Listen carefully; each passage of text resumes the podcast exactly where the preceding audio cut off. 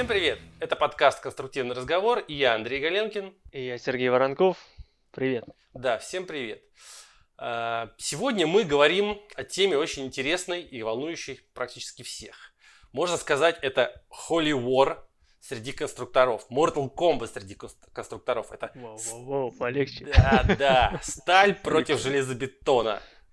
Сталь против железа. Ну, тут победитель сразу же понятен, Андрюх. Это, конечно же, железобетон. Ну, ну, ну, идеальный материал. Сейчас, сейчас. Сейчас еще поговорим, поговорим. У меня аргументов хватит. не стоит, не стоит даже, даже разводить вот этого всего. В очередной раз по ним поднимать эту старую тему. Всегда железобетон в СССР выходил в победителей, поэтому и сейчас он тоже выйдет. В СССР, да, но мы-то в России живем, так что давай-ка старые все вот эти вот Замашки. Да, замашечки советские отбросим. Мы идем в 21 веке. Будущее за сталь. На самом деле будущее за другим материалом, о котором мы в конце поговорим. Ты знаешь, сталь-то она постарше будет, чем железобетон, между прочим. Я думаю, те самые строители из СССР об этом прекрасно знали и поэтому придумали новый, ну не они придумали, а вообще был придуман новый материал, который имеет замечательное свойство. Это же как куличики, да, ты делаешь формочку, заливаешь туда бетон, формочка встает, все идеально. Ну, М? знаешь, Сказка. да, да, конечно. Формы, бетон, допустим, вот про то же, если говорить про здание сложной формы, здание Сиднейской оперы. Но с точки зрения форм, посмотри на, я могу дать два примера. Это оба здания архитектора Фрэнка Герри. Первое это музей э, концертный зал э, Уолта Диснея в Лос-Анджелесе. Ты видел его форму? Это просто что-то. Да, это, да. это металл, между прочим, металл. И второе, это музей поп-музыки в Сиэтле. Тоже безумные, безумные формы, но все это тоже сталь. Так что не надо. Ну, сталь ну, в думаю, этом плане если... тоже рулит. Я думаю, если мы сейчас загуглим какие-нибудь интересные архитектурные формы, то большинство из них все равно будет бетон. Я так думаю. Можно и найти О-о. остальные примеры. Можно. Тут можно. патовая ситуация. Ты хорошо, я, э, ты сделал удар, я поставил блок. То есть, как бы у нас да. все. Да. Хорошо. Ладно, давай тогда, окей. Про... Начали с форм, но все-таки я хочу предложить такую вот немножко отдаленную тему, но волнующую э, многих сейчас, ну, на самом деле в мире. Это воздействие на окружающую среду. Вот казалось бы, как это относится? Но на самом деле это очень важно. Так вот, на, сред, на среду все воздействует. И производство бетона, и производство стали. Кстати, привет да. Грете Турнберг по этому вопросу. Ну вот. И есть такая штука, как углеродный след. Слышал про такое? Ну, это выбросы при производстве, выбросы парниковых газов, да? Да, да, да. То есть, ну, складывается из многих факторов выброса при изготовлении, оставки монтажа, все правильно ты сказал. Ну, конечно же, главное тут, мне кажется, это переработка, то есть возможность переработки материала. Вот сталь в этом плане, она просто рвет бетон, мне кажется, как тузик грелку. Не, ну переплавить сталь, конечно, проще Вот, всегда. конечно, сто процентов да. перерабатываемый материал. Ее же добыть надо сначала, понимаешь? Чем ну, извини, подожди, зачем ее добывать, если ее можно перерабатывать? 90% стали, которая сейчас используется, ну, это вот по данным из интернета, это она делается с использованием переработанной стали из металлолома. Ну, не знаю, как сейчас, но вот раньше пунктов приема металлолома было очень много. Э, я помню, постоянно были истории, как отдельные там товарищи, они разбирали рельсы, да, железнодорожные крышки люков снимали, и все туда несли а, металлолом. Вот. Так что сталь вообще в этом плане крутая, она перерабатывается. А что насчет бетона? Но я тебе скажу, что бетон тоже перерабатывается. Его измельчают, и опять из него делают бетон, то есть из бетона делают бетон. М? Как тебе такое? Естественно, конечно, туда добавляют заново цемент, туда добавляют заново воду, но сам факт того, что его можно измельчить и повторно использовать, это все-таки хорошая тема. Кроме того, бетон можно делать из, ну, если не сказать, что из всего, то из там, любых местных материалов, начиная от шлака и заканчивая каким-то там, не знаю, доломитом, то есть гранитом, чем угодно. Вот. Я к тому, что в любом случае бетон можно переработать. И можно использовать отходы производства для производства бетона. Как тебе такой вариант? Не, ну подожди, сталь тоже из отходов производится. Всякие там стальные отходы, металлолом, потом переплавляется и опять делается сталь. Нет, я имею в виду из руды. Из руды, когда сталь выплавляет из руды, производит, да, в доменных печах. Ну а сам процесс производства стали, он тоже весьма влияет на окружающую среду в плане выбросов парниковых газов. Согласен, согласен, есть такое. Но бетон в этом плане тоже грешит на самом деле. Я вот в интернете смотрел, да, карту, э, карту углеродных следов и бетона, и э, стали. На самом деле они примерно на одном уровне находятся. То есть у нас тут четкого, четкого, так сказать, выигрыша ни у кого нету, ни у бетона, ни у стали. То есть все загрязняют атмосферу, но технологию все совершенствуется и, может быть, в будущем все это снизится до нулевого уровня. Ну, конечно, вряд ли. Я, кстати, буквально полчаса назад э, нашел информацию по поводу бетона. Какие-то исследователи из Лос-Анджелеса придумали бетон, который не производит парниковых газов. Представляешь себе? То есть при его изготовлении весь процесс его приготовления вообще никак никакие выбросы не производятся? Да, а да. Как ну, это возможно? понятно, там какой-то, не знаю, маленький кубический сантиметр бетона у них в руках был на фотке. Я не знаю, как это возможно. Может быть, я что-то не понял. Но Врут, Серега. Факт. Ну подожди, ты этот бетон, вот ты просто начинаешь, ты хорошо, ты его сформовал, ты же дышишь, ты же да. в углекислый газ ну, выдыхаешь. Здесь мы на равных состали. Да, да. Ладно, ладно, хорошо. Окей, ладно, поехали дальше. Про углеродный след поговорили, четкого победителя не выявили, к сожалению. Вот. Ну, в общем, все перерабатывается, я согласен, да. что сталь легче переработать. Ну, это да. правда. Ну, Хорошо. Ну, потому что это, по сути, готовый продукт. Вот. Окей, окей. Ладно, давай едем дальше. А, я предлагаю такой критерий. Ремонтопригодность обсудить. Ремонтопригодность. Mm? Хм, как тебе? Ну вот тут, кстати говоря, можно разгуляться насчет железобетона, потому что методов ремонта, методов восстановления и усиления железобетона их прям ну, огромное множество. Это и обоймы всяческие. А, из там, чего обоймы-то? Из чего да, обоймы-то? Нет, я согласен, что это сталь, да, да. Усиление это всегда практически сталь. Вот. Ну или арматура. Но, тем не менее, можно восстановить железобетон, если мы говорим про ремонтопригодность. Ну, можно, конечно, но вот, допустим, хорошо. Стали я согласен, да. Вот со стали здесь работать гораздо проще. Я даже спорить не буду, но... Черт, ну, да, ну ты даже рассказать-то не даешь. Почему? Ты сразу сдался, да? Нет, так не пойдет. Давай, я давай. Я не сдался, я сказал, что у тебя есть преимущество. Ну, давай, хорошо. Окей. Сейсмоопасный район, да, здание бетонное. Произошло сейсмическое событие. У тебя, ну, если здание запроектировано там уровня коллапс prevention, ну или чуть-чуть ниже, да, то тогда у тебя что, потрескались все сечения, арматура выпучилась, здание остал, осталось стоять. Если здание бетонное, то фиг его отремонтируешь. Его проще снести, построить новое. А вот стальное, да, там, окей, у тебя потекли балки, потерялась местная устойчивость, все искривилось. Но принципе, теоретически можно, да, и в большинстве случаев так и происходит, если ну, землетрясение было не, не, не просто не катастрофическим, да, но все-таки произошли очень сильные повреждения конструкции, ты можешь балки отрезать, да, или открутить и поставить новые, в принципе. То есть в этом плане сталь очень крутая. Ну, я согласен, но здесь опять же вопрос в количестве этих повреждений. Если это какая-то одна балка или одна колонна, то в железобетонном здании тоже можно заменить эту колонну или балку. Ну, опять же, либо на стальную, либо на новую железобетонную и так далее.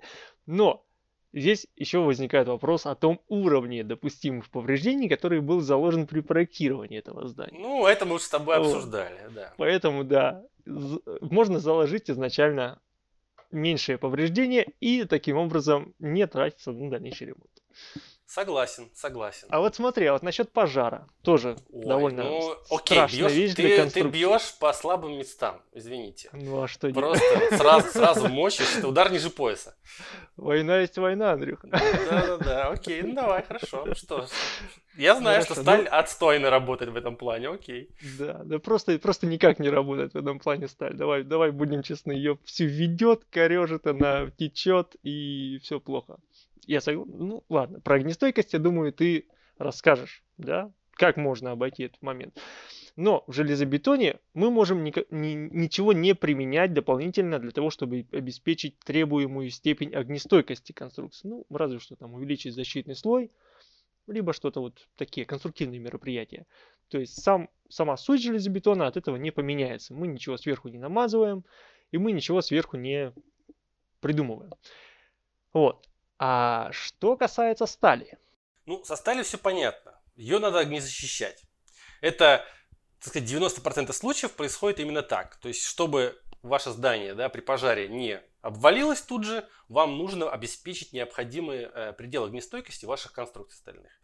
Сталь при нагреве до 600, град... 600 градусов она ну, практически не работает. То есть там, насколько я помню, в несколько раз снижается модуль упругости, она просто становится как резина, да, течет очень сильно.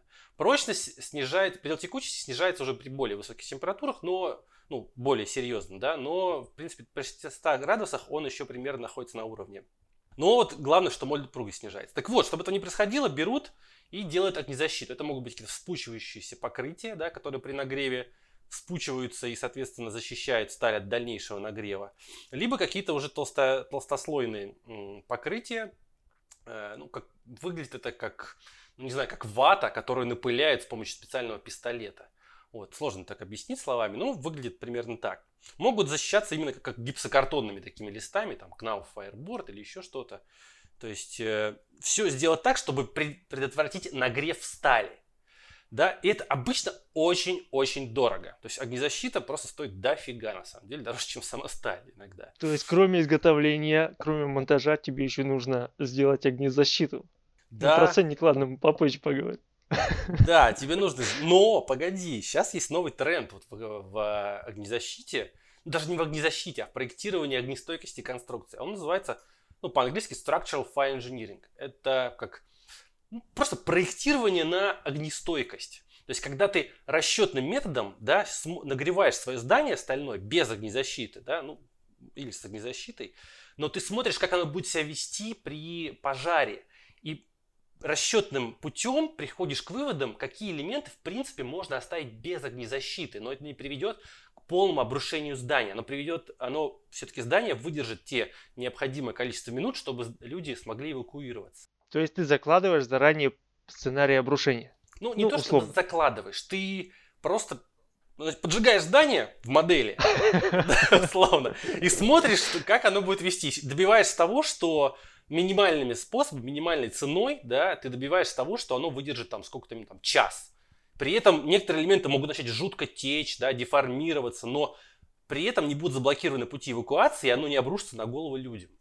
Вот это, это называется structural fire engineering. Да, это новый, новый тренд, кстати, который сейчас вот в Европе, в Америке очень популярен, что огромная экономия получается. Ну, это очень прикольная тема. Я про нее даже, даже и не слышал, честно говоря.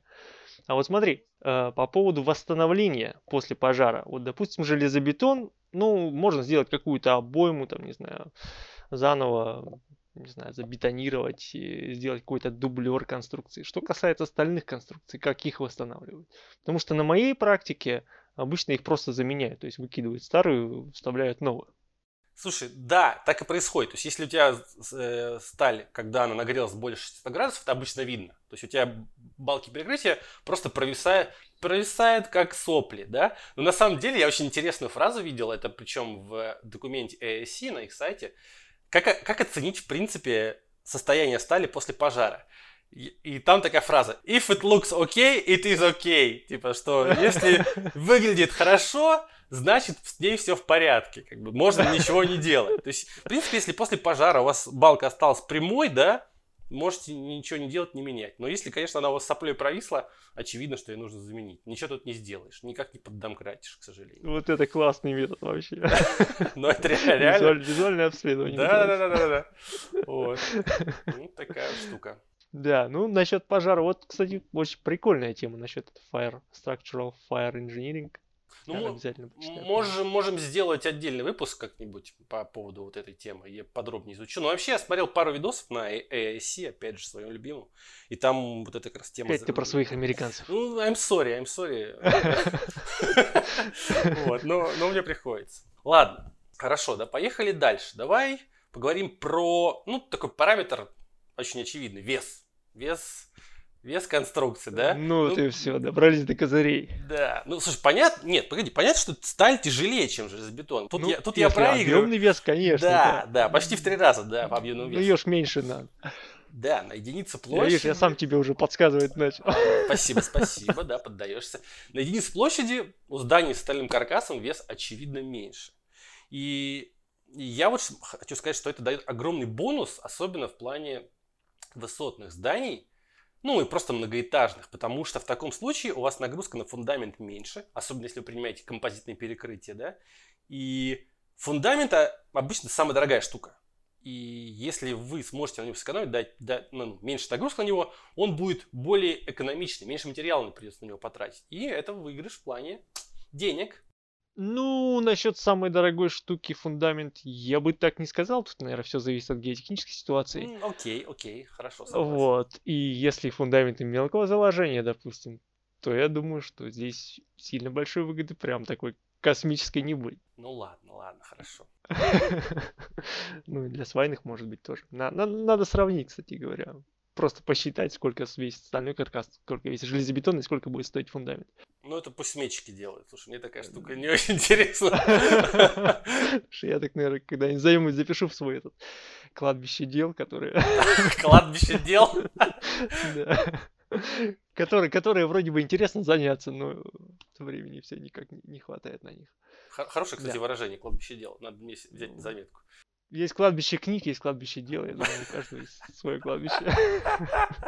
Да, ладно. Со, с весом, да, я согласен. Железобетон тяжелее, фундаменты становятся более ну, массивными. А вот смотри, такой еще фактор. Для железобетона, вот если мы рассматриваем жилье, к примеру, то мы можем сделать безбалочные перекрытия, мы можем сделать стеновую систему, и таким образом железобетон у нас будет выступать и в качестве ограждающей конструкции, и в качестве несущих конструкций. А вот для стали нам нужно еще дополнительно городить какие-то перегородки, какие-то там перекрытия. Ну, все равно монолитить нужно перекрытие парируйте, Андрей Павлович. Нечем крыть просто. Вот все.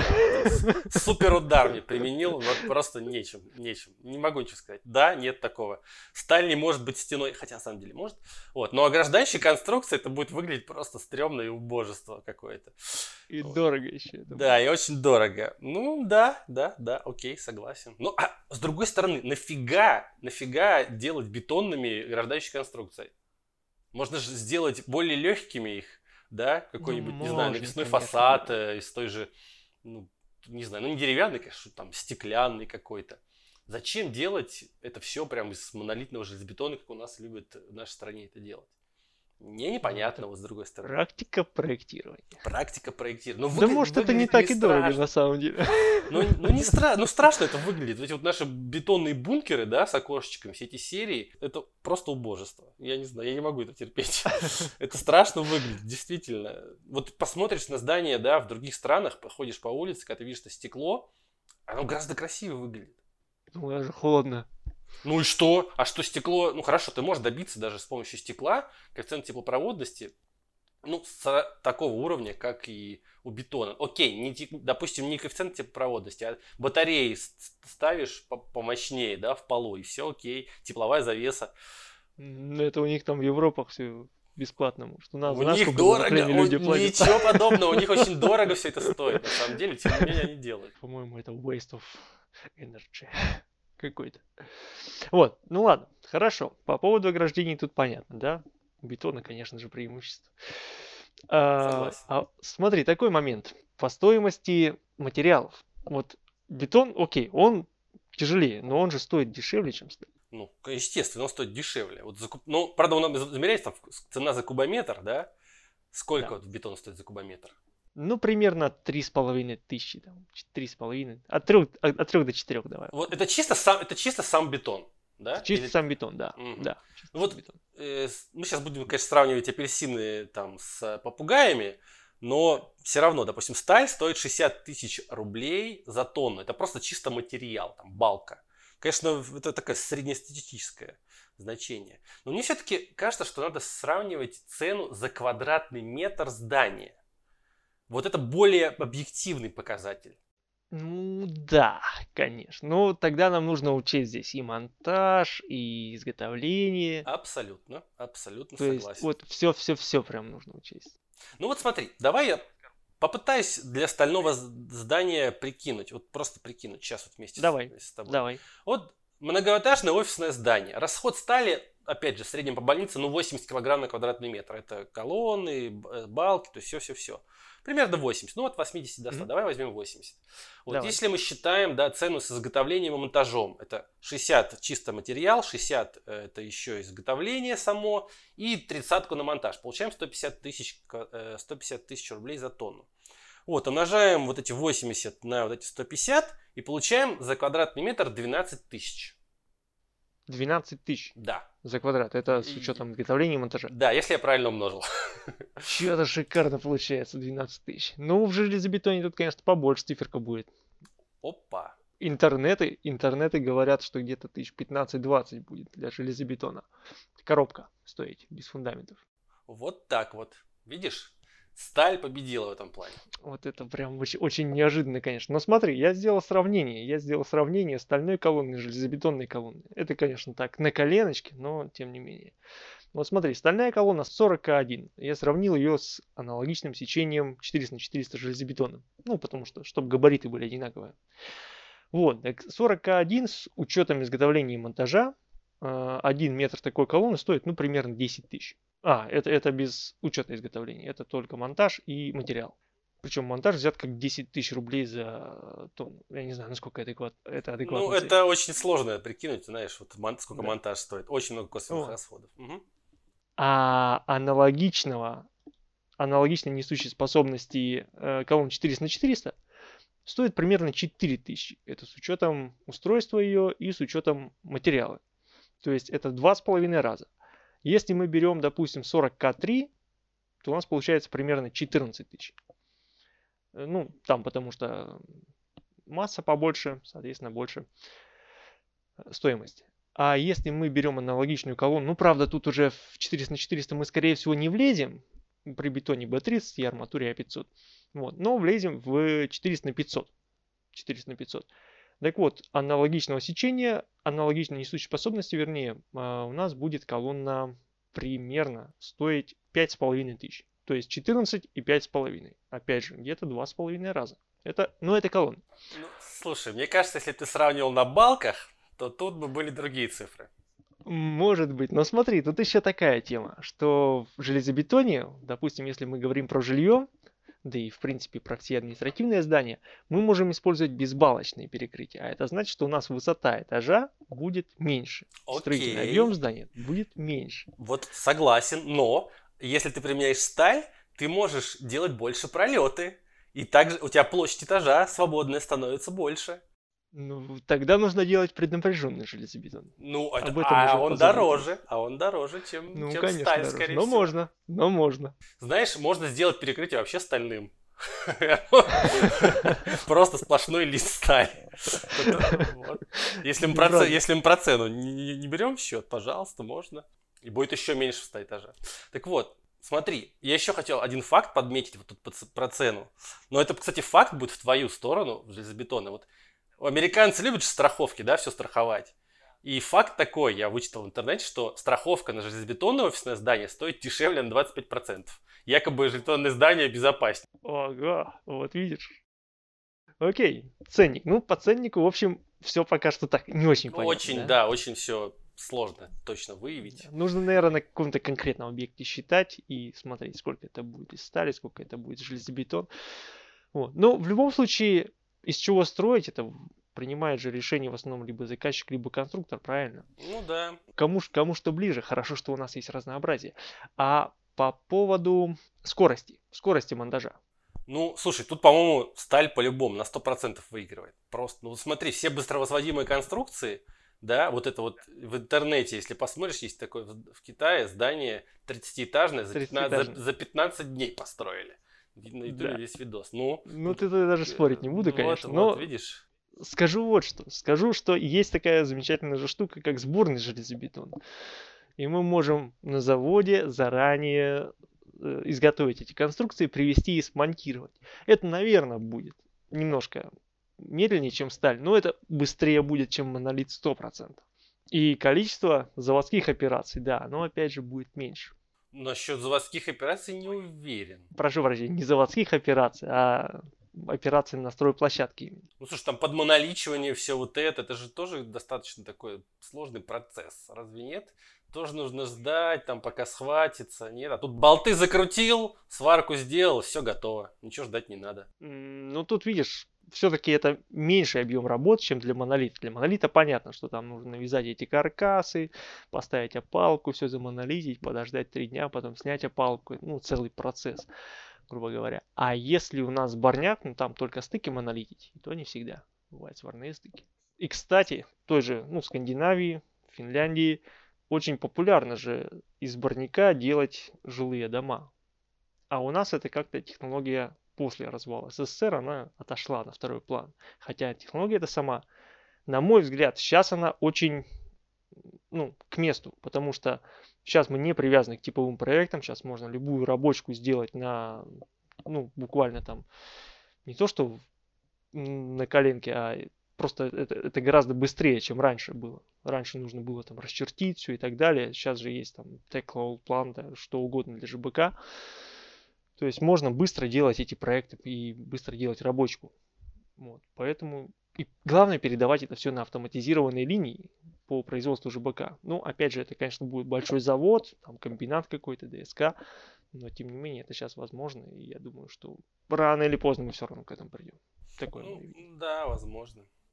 Слушай, пока у нас, у нас время остается мало, я бы хотел все-таки одну тему обсудить. Да, сейчас. Ну, давай про, про прочность, устойчивость мы пробежим. Вы, КЖшники, не понимаете, что такое устойчивость? Я прекрасно понимаю. Ладно, давай поговорим про, про жесткость. Ни к чему нам эти высокие мотивы. Да, да, да. Давай поговорим про жесткость конструкции. Хотя, на самом деле, ты сейчас скажешь, о чем мы будем говорить про жесткость? Ты по-любому э, стальные конструкции, потому что они в основном каркасные здания, да, каркасная система, они меньше жесткости обладают. А железобетон это основном стеновые системы явно большая жесткость. Но я хочу рассказать про одну штуку, которая просто рвет в пух и прах все. Вот новая разработка, которая называется э, CF CPSW. Это Concrete Field Composite Plate Shear Wall. Слышал про такую штуку? Нет, не слышал. Скажи, пожалуйста. В общем, это стеновая система из заполненных бетоном стальных панелей. То есть такой бутерброд, в котором снаружи две, два стальных листа 25 миллиметров, да, а внутри бетон.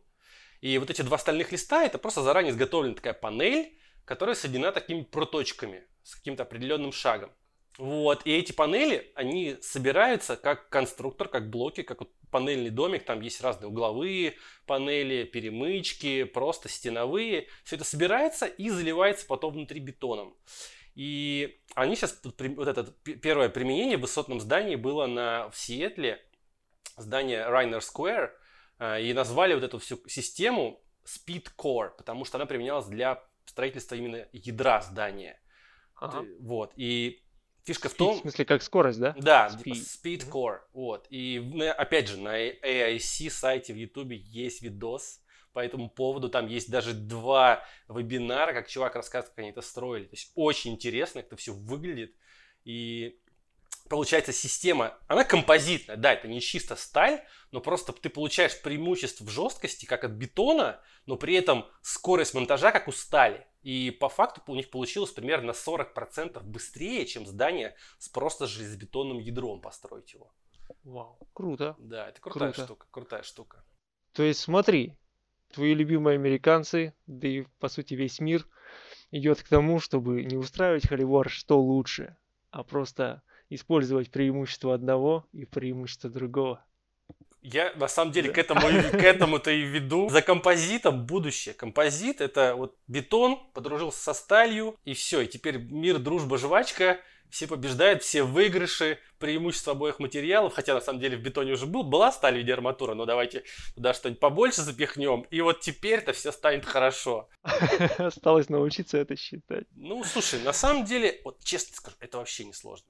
Э, у америкосов, все, я ЦРУшник уже прокуренный, Значит, все, все, тебе, тебе, тебя уже ни, ни, никто даже внимания не обращает. Да, да, да, понятно. Там у них, у них же композитные, композитные конструкции включены а, в документ по стальным конструкциям. То есть они вовремя к себе это прибрали к рукам. Вот, и теперь все про это делают. Там все просто, на самом деле. Скажите, все просто. Вот. Ну что ж, пора закругляться, наверное. Да, мы уже исчерпали свой ресурс. Да. Так быстро время пролетело за такой интересной темой. Да слушай, я, я тоже сам не заметил, готовил. На самом деле кучу материалов, которые мы не обсудили, у меня тут все запи- Да. записано. Но я думаю, что было бы на, на несколько часов. Ну, Я тоже тут аргумент понакидал. да. Что, в итоге-то что мы получили? Что Будущее за композитор. будущее за композитом. Да, это, это важная мысль. Это был подкаст «Конструктивный разговор». С вами был Андрей Галенкин, автор проекта «Структуристик». И Сергей Воронков, ведущий инженер отдела САПР НИП Информатика.